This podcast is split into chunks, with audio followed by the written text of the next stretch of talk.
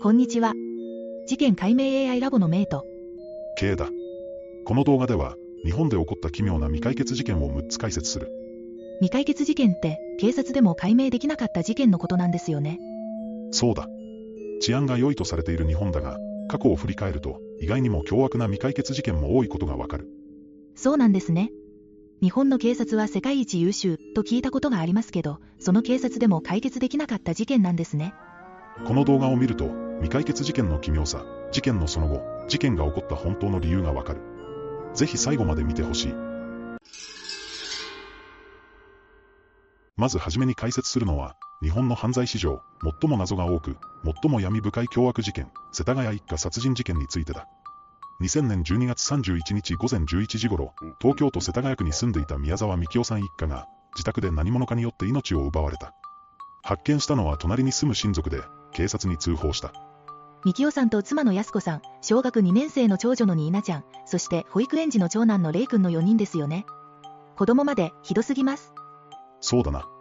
警察が現場を調べたところ、幹夫さんたち3人は顔や首を刃物で何度も刺されていた。そして、レイ君は首を絞められていた。本当に恐ろしいですね。そうだ。安子さんが自宅で経営していた学習塾の授業料、約に10万円が持ち去られていた。その残忍な方法と金品の被害状況から、警察はこの事件の犯行動機を怨恨または金銭目的、もしくはその両方の可能性もあるとして調べを進めた。しかし、この事件には多くの謎が残されていて、未だ犯人逮捕には至っていないんですよね。その通りだ。事件の詳細を語る上で、まずは宮沢さん宅の間取りや、遺体発見地の状況について紹介しよう。宮沢さん宅は、玄関を開けて1階に進むと、幹夫さんが仕事部屋兼応接室として使用していた部屋がある。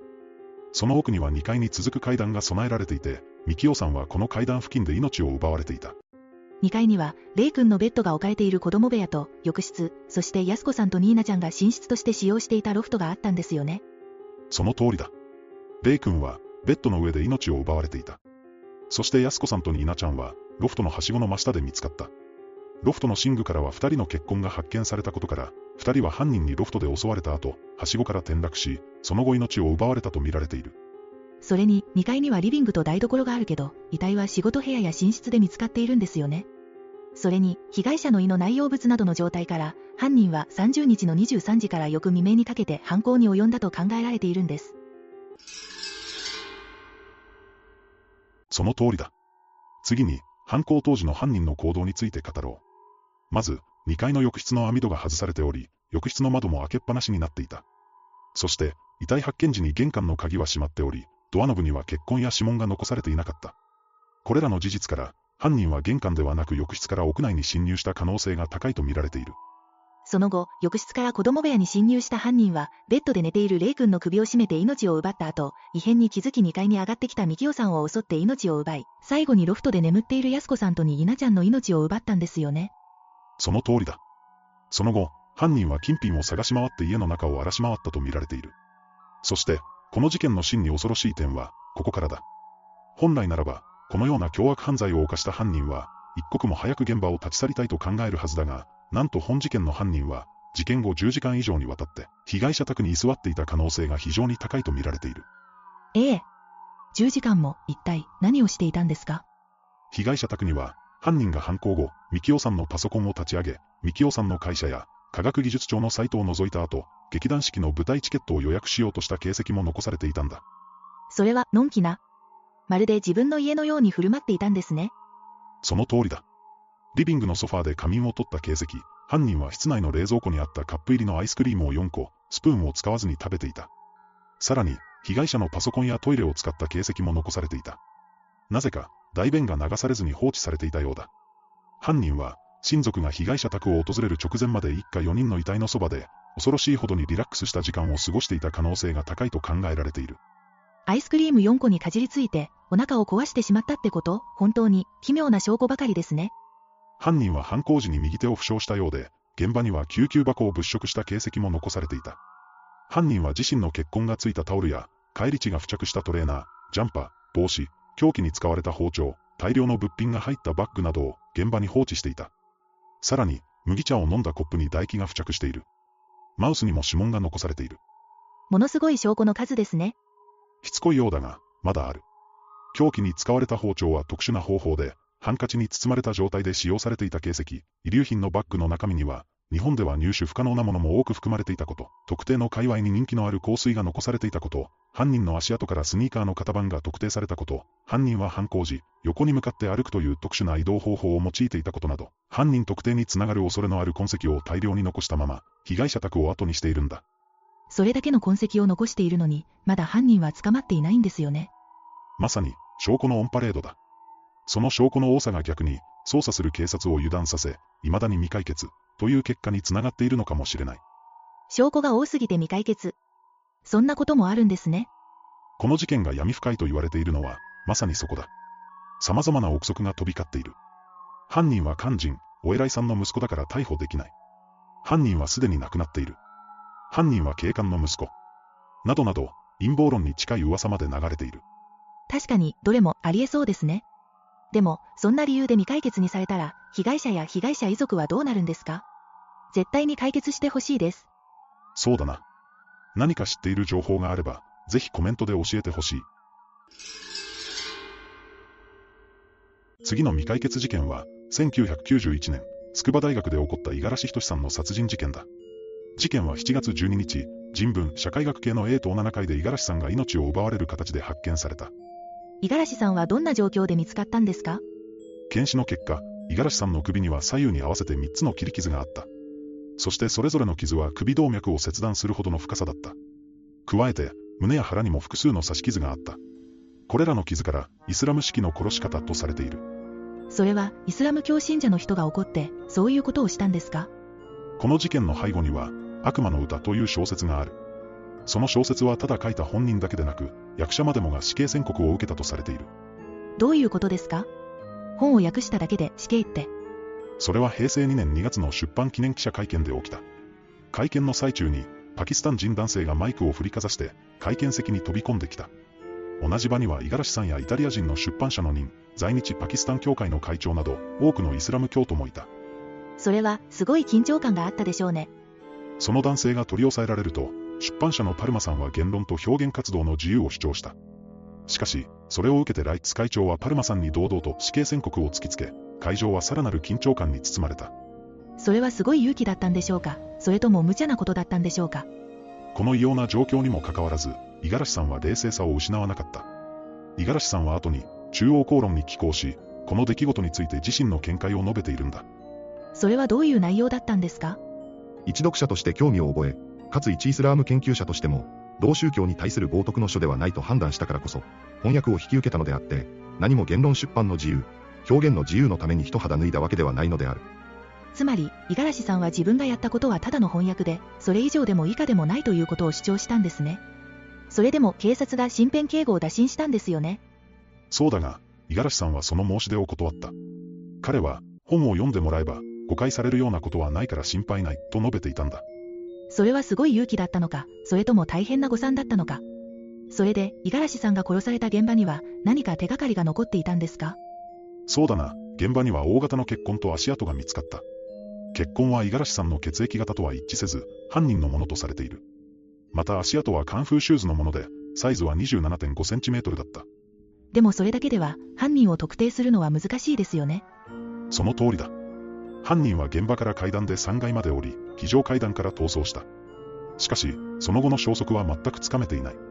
この時代は防犯カメラもまだ少なかったから、それが難しくなったんでしょうね。また、事件発生当初から、この事件とイラン政府との関係が取り沙汰されていた。なぜなら、悪魔の歌はイランの指導者によって非難された小説だからだ。事件の真相は明らかにならず、15年後の2006年には、殺人罪の控訴事項が成立し、事件は未解決事件となってしまった。海外が絡むと急に複雑になるんですね。法律が違うからでしょうか。そうだな。特に今回の事件は、宗教も絡んでいる点も、ことを複雑にしている要因だと思われる。そして事件後、イスラム新聞サラームは、シーア派イスラム教徒にとって朗報とのコメントを掲載している。つまり、シーア派イスラム教徒にとって都合が良かったってことでしょうか。そうだな。これによってシーア派イスラム教徒によって殺害されたという見方が広まり、CIA の元職員であるケネス・ポラックさんは、イスラム革命防衛隊の特殊部隊、ゴドス軍による犯行の可能性を示唆している。エレベーターホールで襲撃したのも見せしめのためだと考えられている。だから、そんな場所で五十嵐さんを襲ったんですね。それは、ちょっと怖すぎます。また、週刊文春の記事によると、東京入国管理局が短期留学していたバングラデシュ人学生を容疑者としてマークしていたが、捜査は政府の意向で打ち切られたとされている。なんでそんなことになっちゃったんですか？その学生を取り調べたり、国際手配にすればよかったんじゃないですか？この学生は五十嵐さんの遺体が発見された日の昼過ぎに成田から帰国している。しかし、日本政府の関係悪化を恐れる意向から捜査は途中で終了したとされている。ええ、それじゃあ、マークしていた意味がないじゃないですか？さらに、捜査中に五十嵐さんの机の引き出しから、殺害前に書かれたと思われるメモが見つかった。そのメモには日本語とフランス語で書かれた壇の裏の戦いに関する4行詞があり、特に4行目の壇の裏で殺されるという日本語の段落に対し、フランス語で階段の裏で殺されると書かれていた。それって、五十嵐さん自身が自分の身に危険が迫っていることを感じていたのかもしれませんね。一方で、五十嵐さん自身の甘さや誤解も指摘されている。彼の悪魔の歌は文学的価値が素晴らしいという理由で翻訳するという説明がイスラム世界に通用しなかったことや、死刑宣告を単なる脅しと理解してしまった可能性がある。うーん。難しいですね。日本ならただの脅し、と捉えちゃうかもしれませんね。でも、国が違えば、宗教も文化も違いますよね。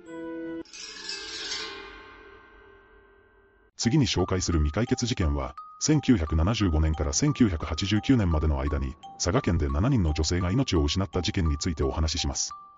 失踪が特に水曜日に集中していたことから、これは水曜日の考察魔事件とも呼ばれています。7人も、どんな犯行だったんでしょうか？そうだな。この事件は一部、北方事件としても知られている。1989年に、3人の女性5人目から7人目の犠牲者の遺体が発見された。遺体が見つかった場所が北方町だったことから、この名前が付けられた。それぞれの事件は、どのようなものだったんですか？結論、結局無罪判決が下されており、すべて未解決事件となっている。最初の4件については、起訴すらされずに控訴事項が成立してしまったのだ。つまり、警察は犯人を特定できなかったってことですか？そうだ。事件の特徴としては、被害者女性の失踪が水曜日に集中していたこと、失踪が夕方から夜にかけて多かったこと、5件の犠牲者は考察で、残りの2人の死因は白骨化していたため不明だったことが挙げられる。水曜日、何か理由があったのでしょうか？どうだろうな。最初の事件は、1975年8月27日の水曜日に始まった。北方町に住む中学1年生の山崎富子さんが失踪した。この日、彼女の母親は仕事に出かけ、富子さんは近所の友達を家に呼んで遊んでいた。友達が帰った後の午前0時30分頃に母親が帰宅した時、富子さんの姿はなかった。友達が帰ってから母親が帰宅するまでの間にいなくなったんですね。そうだ。室内には争った形跡がなく、警察は顔見知りの人物によって連れ出された可能性を指摘していた。そして約5年後の1980年6月27日、白石町の小学校のプール横のトイレの便槽の中で彼女の遺体が見つかったのだ。失踪から見つかるまで5年も経過していたんですね。次に起きたのは1977年の7月13日だ。当時、高校2年生だった山口清子さんが、自転車で通学中に行方不明になったのだ。また学生ですか？通学中ということは、学校と自宅の間で何かが起きたんですか？そのようだ。山口さんが行方不明になった場所は、自宅から学校へ通う途中だった。また、事件が起きたのは夜で、誰も山口さんの姿を見ていなかったという。彼女の遺体は、行方不明になってから4日後、森の中で発見された。怖いですね。毎日通っている道でこんなことが起こるなんて。しかし、なぜ犯人は水曜日を選んだんでしょうか？それについては、未だにはっきりとした理由は分かっていない。だが、犯人が水曜日に何か特別な意味を持っていた可能性もある。なお、部屋には争った形跡が全く見られなかった。これから、警察は、彼女が知り合いの人物によって連れ出された可能性を示唆していた。それはつまり、彼女が信用していた人物が関与していた可能性があるのですね。事件はそれだけでは終わらない。1980年4月12日、大町町に住む百武律子さんが、自宅で一人で留守番していた時に、突如として消息を絶った。また、若い女性が狙われてしまったのですね。当時、喫茶店でアルバイトをしていた律子さんは、1980年4月12日の午後11時30分頃に帰宅。その後、ネグリジェに着替えた形跡が見つかったが、それ以降の消息は途絶えていた。律子さんは両親や姉妹と一緒に住んでいたが、その日は父親が怪我で入院していて、母親は病院に泊まり込んでいた。また、姉妹たちは友人宅に遊びに出かけていた。この状況、富子さんの時と一緒ですね。律子さんの失踪も、室内に争った形跡がなかったため、顔見知りの犯行が疑われた。喫茶店での勤務態度は真面目で評判が良かった律子さんだが、恋愛に悩み、相当思い悩んでいた時期もあったようだ。それって、青春時代の悩みってやつですね。失踪当時、律子さんは恋愛で悩んでいた。彼女は姉の同性相手の男性 A と交際していたという話だ。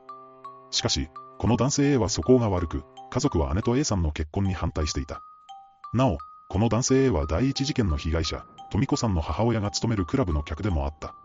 ああ、恋愛トラブルが事件を引き起こした可能性もあるのですね。さて、律子さんの失踪から約2ヶ月後の1980年6月24日、白石町の小学校の北側校舎にあるトイレの便槽から全裸遺体で発見された。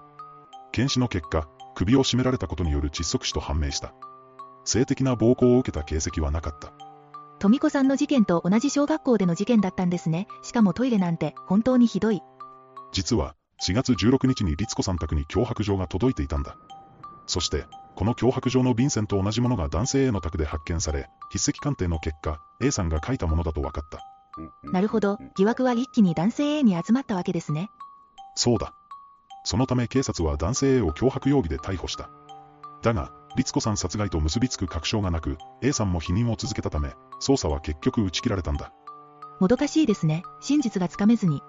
1981年10月7日、縫製工場で働いていた池上千鶴子さんが、退社後の午後5時30分頃、近くのスーパーマーケットで買い物をした後、行方不明となりました。何も特別なことはしてないのに、突然の失踪ですね。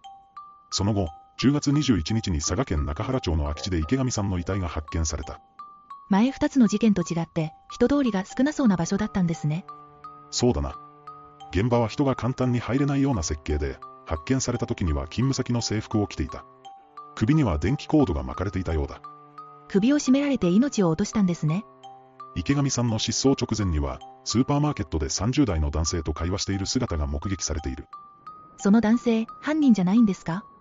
その男性が警察の捜査対象になった話は聞いていない。もしかしたら、事件には関係ないのかもしれない。この事件も真相はわからないんですね。第4の事件は、1982年2月17日に始まる。北重安町の小学生が学校からの帰宅途中で行方不明になった。なんてこと、中学生だけじゃなくて小学生まで巻き込まれてるんですね。その通りだ。この小学生は友達と一緒に学校を出てから近くの道路で別れたところだ。しかし、翌日には北重安中学校近くのみかん畑で彼女の遺体が発見された。他の事件と比べて、発見までの時間が短いですね。遺体の状態は、赤いランドセルを背負ったまま、下半身は裸だった。首にはストッキングが巻かれており、窒息による命の喪失と、性的な被害があったという。こんな小さい子が、こんな形で命を絶たれるなんて。その日、現場周辺では白い車に乗った男性が不審な行動をしていたという目撃情報がある。この男性は、女性や女子中学生に声をかけるなどしていたようだ。その男性、犯人じゃないんですか？さらに翌日、2月19日には、誘拐して金を要求するつもりだった。しかし本人が騒いだので殺したと書かれたハガキが届いた。だが、警察はその男性の足取りを追うことができず、事件の解明には至っていない。そのハガキが本当だとすると、他の事件とは犯人が違う感じがしますね。5つ目以降の事件は、実は罪を背負ってしまった人も出てきて、これを北方事件と呼んでいるんだ。冤罪というやつですね。そうだな。その北方事件の一つ目は、1987年7月8日に、佐賀県武雄市の藤瀬澄子さんが、仕事帰りに同僚の女性と一緒にスナックで飲んだ後、夜の9時35分頃に街で別れた後、行方不明になった。今度は年齢が少し上の人が巻き込まれたんですね。その日が変わっても帰らない澄子さんを心配した夫が、あちこちに電話をしたり、自分の足で街を探したんだが、澄子さんの姿は見つからなかった。そこで警察に捜索を依頼したんだ。探している間、夫さんの心は穏やかではなかったでしょうね。澄子さんの遺体は、約2年半後の1989年1月27日、佐賀県北方町の山の中で発見された。この時、他の2人の被害者と一緒に見つかった。これら3つの事件をまとめて、北方事件と呼んでいる。同じ場所で複数の被害者が見つかるなんて、一体どういうことなんでしょうか？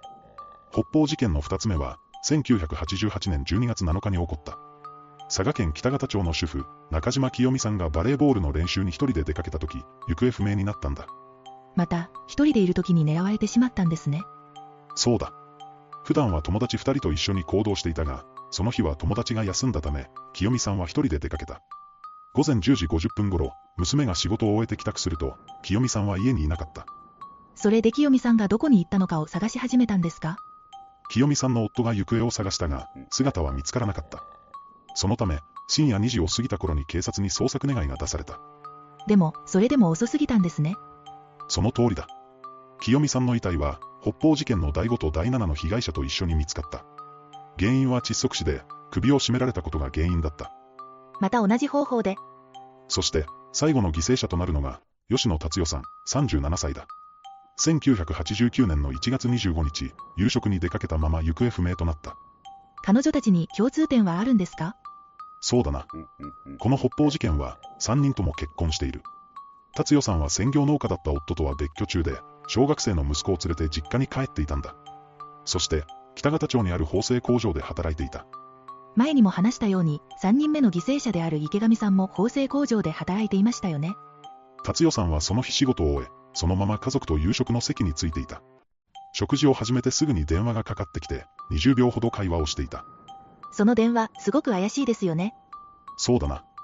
達代さんは、友達の車がパンクしたから、山之内町まで送ってくると言い残し、車で外出した。その友達が犯人かもしれませんよね。そこはわからない。しかし、達代さんは自宅から 3km ほどのボーリング場の駐車場まで車で移動し、そこで男性の車に乗り込む姿が目撃されている。その男性は友達だったのか、それとも別の人だったのでしょうか。それは今のところ不明だ。彼女は後に第6事件と第7事件の被害者と一緒に発見されるんだ。1989年の1月27日、佐賀県北方町の宿大峠の雑木林で、達代さんの遺体が見つかった。彼女も首を絞められて命を落としていた。警察は、達代さんがその日会った男性のことを調査したんですか？そうだ。警察は吉野達代さんの交際相手である B さんという男性を容疑者として逮捕した。その B さんはどんな人だったんですか？B さんは26歳の男性で、覚醒剤取締法違反の別件で逮捕されたんだ。そのことがきっかけで、北方事件の容疑者として浮上した。最初は達代さんを殺害したと自供していたが、その後は否認に転じていた。一回は認めたのに、急に言い分を変えたんですか？そうだ。しかし、決定的な物証がなかったため、警察は当初、立件を見送った。だが2002年に、窃盗未遂罪で服役中の B さんを再逮捕し、北方事件の3件の殺害容疑で起訴に踏み切ったんだ。警察も思い切ったことをするんですね。これには藤瀬澄子さん事件の控訴事項成立が間近だったことが関係していると思われる。B さんはもともと素行が悪かったのは事実だが、実際には物的証拠が乏しかった。だが、検察は状況証拠をもとに起訴を行ったんだ。駐車場で吉野達代さんが乗っていた車が B さんの車と同じ車種であった。吉野達代さんの遺体に B さんの唾液が付着していた。吉野達代さんの遺体には失禁跡があり、B さんの車の助手席からも人間の尿が検出された。そこで問題となっているのが、一部の人々が B さんを疑っていることだ。しかし、証拠が十分でないため、真実は一向に明らかにならない。B さんは、自分は何もしてないと主張されていたんですね。そうだな、B さんは繰り返し無罪を訴えていた。しかし、法廷では厳しい戦いが待っていた。結局のところ、第一審での無罪判決は多くの人を驚かせた。警察もきっと焦ってたんでしょうね。確かに、その可能性はある。そして結局、この佐賀女性7人連続殺人事件に関しては、時効が成立した。なんとも後味が悪い感じがしますね。でもなんとなくここまでお話を聞いて、全部一緒の事件ではないような気もします。そうだな。年齢もバラバラだから一緒の事件とは考えにくいだろう。だが、被害者やそのご家族にとっては、事件の真相が明らかになることを願うしかない。次に紹介する未解決事件は、1991年に福島県田村郡船引町で起きた、7歳の女の子が行方不明になった事件だ。子供が行方不明になるなんて、考えただけでも怖いですね。その行方不明になった子供、石井舞ちゃんは石井健一さん一家という大家族で、彼らは建設業を営んでいたんだ。舞ちゃんのご家族も、とても心配していたことでしょうね。そうだな、この事件に関わるのはなんと9人の大家族だ。ええ、それはすごいですね。さて、事件が起きた1991年7月24日の当日、実は母親の友人の娘2人も泊まりに来ていた。ただし、父親の姪は事件当日は実家に帰っていたので、石井家にはいなかった。たくさんの人が集まって、楽しそうな一日だったんでしょうね。そうだな。当日の夜、舞ちゃんは泊まりに来ていた友人2人と一緒に、2階にある両親の寝室の隣の部屋で川の字になって寝ていた。そして、22時30分頃、母親のよしこさんが寝室に行き、電気を消してまちゃんにタオルケットをかけ直した。そうなんですね。それならその時間までまちゃんは部屋にいたはずですね。その後、舞ちゃんと一緒に寝ていた友人二人が部屋から起き出し、舞ちゃんがいないことに気づいた。すぐに父親の健一さんにそのことを伝え、警察に通報した。だが、舞ちゃんは見つかることなく、捜索が続けられた。え、でもまちゃんは一体どこに行ってしまったんでしょうか？福島県警は舞ちゃんを探すために、なんと3900人もの捜査員を投入し、捜索範囲は自宅から半径約 6km に及んだ。自宅や近隣の建物、山林、池や沼、河川、マンホール、工事現場、トイレ、防火用水など、様々な場所を捜索したんだ。合計で6370カ所もの場所を調査したそうだ。警察の全力を感じますね。だが、残念ながらマちゃんを見つけることはできなかった。遺体も見つからず生死も不明のままで、この事件は2006年7月24日に時効を迎え、未解決事件となった。それは、家族はずっと舞ちゃんの帰りを待ち続けたんですね。本当に悲しい。当日の行動を見ると、一番怪しいとされるのは玉川和也さんだ。実際、父親の健一さんは彼が犯人だと疑っていたようだ。当日の玉川和也の行動、22時30分に鍵をかけずに外出。以前からバッテリーが上がっていたのに、自分の車で郡山に行こうとした。自宅から郡山までタクシーを使うと8000円以上かかるのに、わざわざタクシーを使った。タクシーで郡山まで行ったのに、友人は現れなかった。こう見ると、不審な点が多いのがわかる。確かに、例えば和也さんが、まるで舞ちゃんの居場所を知っているかのような発言をしたり、父親の健一さんとの不仲、霊視番組での不可解な発言など、事件の真相を知っているかのような行動も見受けられますよね。警察も、そんな疑惑を抱いていただろう。だが、彼を犯人と断定するには確固たる証拠が必要だ。それはもちろんですね。一方で警察は彼を疑って取り調べをしたんでしょうかそうだな。警察は彼を取り調べた。だが、事件当日に和也さんを郡山まで乗せたタクシー運転手や、郡山のデパート前のベンチで和也さんと話したという客引きが発見された。それなら、和也さんにはアリバイがあったんですね。そうだ。警察も目撃証言があることから、和也さんを容疑者から外し、釈放した。それならば、わざわざ怪しい行動を取る必要はなかったのに。だが、警察の捜査や捜索にもかかわらず、舞ちゃんの居場所の手がかりはつかめなかった。その中で、父親の健一さんは和也さんを犯人だと疑い続け、会社を畳んで1年間彼を監視したんだ。父親の強い思いが伝わってきますね。だが、健一さんには証拠を見つけることはできず、最終的には顔を見るのさえ嫌になり監視を止めた。また、舞ちゃんの行方不明が原因で夫婦仲がギクシャクし、一時的に別居したという事実もある。舞ちゃんが行方不明になったことで、家族仲が悪くなるなんて悲しいですね。次の未解決事件は、1985年に全国で12人の中毒死が発生した事件についてだ。パラコート連続毒殺事件と呼ばれている。パラコート、確か農薬の名前ですよね。そうだ。毒物として使われたのはパラコートという除草剤で、18歳以上で印鑑さえ持っていれば農協で購入できる。毒性が強く、現在では販売中止になっている。致死量はたったの 15cc だ。自動販売機のジュースにそんな危険なものが混ざっていたなんて、考えただけでも恐ろしいです。被害が報告されたジュースは、オロナミン C6 件、コーラ2件、リアルゴールド2件、不明が2件だ。パラコート以外に、ジクワットという別の除草剤が1件使用されている。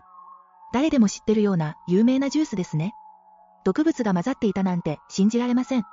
最初の犠牲者は45歳のトラックの運転手だ。彼が自販機でドリンクを購入し、そのドリンクを飲んだ後、数日後に突然亡くなってしまった。運転手のオートブツからパラコートが検出された。自販機で飲み物を買うのが怖くなってきました。二人目は、52歳の男性。釣りから帰る途中に、自販機でドリンクを購入した。だが、取り出し口にはすでに同じ商品があることに気づいて、2本とも持ち帰ったんだ。あ、もしかして、もう1本あったドリンクに？そうだ。その男性は家に帰ってからそのドリンクを飲み、数日後に突然亡くなってしまった。飲み残しのドリンクからはパラコートが検出された。まさかジュースに毒が入っているなんて、普通は思いませんよね。その後、22歳の大学生が自販機でリアルゴールドを購入した。取り忘れたと思われる同じ商品があることに気づき、2本とも持ち帰ったんだ。また同じパターンですね。その大学生も帰宅後にそのドリンクを飲み、数日後に亡くなった。検出された毒物はジクワットだ。これもパラコートと同じ除草剤で致死性がある。でもこれ、完全に無差別ですよね。過去にこんな怖い事件が起きていたとは知りませんでした。その後も、福井県、宮城県、宮崎県、埼玉県、奈良県など各地で、自販機でドリンクを購入した人々が飲んだ後に体調を崩し、亡くなった。年齢も10代から60代と幅広く、多くの人々が犠牲になってしまった。怖くて自販機で飲み物を買えなくなっちゃいますね。この事件を受け、オロナミン C を販売する大塚製薬は瓶容器の形状を変更した。だが、類似品パロディ品のミンナミン C ドリンク、リアルゴールドに関しては変更はなかった。事件の犯人は一体誰だったんでしょうね。単独犯か、模倣犯が中にいたかもしれない。物証はほとんど残っていなかったため、犯人は捕まらないまま今日まで迷宮入りとなった。最後に、井の頭恩賜公園のゴミ箱から、切断された手足や胴体が入ったポリ袋が見つかった事件、井の頭公園バラバラ殺人事件について解説する。公園のゴミ箱に、この事件の犯人、一体どんな心の持ち主なんでしょう。見つけたのは清掃員の女性で、すぐに警察に通報したんだ。駆けつけた警察官が公園一帯を捜索したところ、7カ所のゴミ箱から計27個のポリ袋が見つかった。中には手足や胴体の一部が入っていた。それって、犯人がわざわざ公園のゴミ箱に捨てたんですか？そうだな。しかも袋は黒い水切り用の袋と半透明の袋の二重になっていて、特殊な結び方で固く結ばれていたんだ。特殊な結び方ってどういうことなんですか？それは漁師がよく使う結び方だった。さらに、袋の中身を見ると、手足の指紋はほぼ全て削り取られていた。でも、わずかに残っていた指紋と DNA から、被害者が公園の近くに住んでいた一級建築士の河村誠一さんだと判明したんだ。そこまでして捕まりたくなかったんでしょうね、犯人。死因は不明だった。だが、肋骨の筋肉繊維にはわずかな生前出血の跡が見つかった。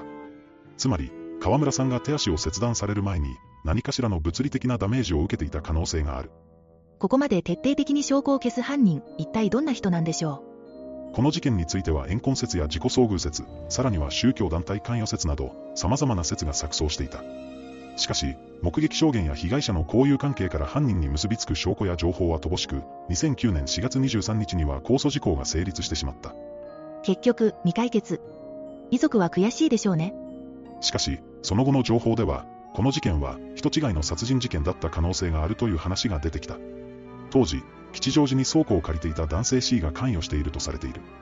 人違いって間違われた方はたまったもんじゃないですよ。C さんってどういう人物なんですか？C さんはこの地域の露天商の元締め的な存在で、被害者と顔も背格好も年齢も売り二つだったようだ。あ、そこまで似ていた人が近くにいたんですね。これはまさしく悪運の塊ですね。そして、C さんは露天商たちとの縄張り争いで揉め事が絶えなかったのだが、実はその外国人露天商が某国の特務機関に所属する工作員だったことが判明した。え一気にドラマチックになりましたね。工作員って本当にいるんですね。映画の中だけの存在だと思ってました。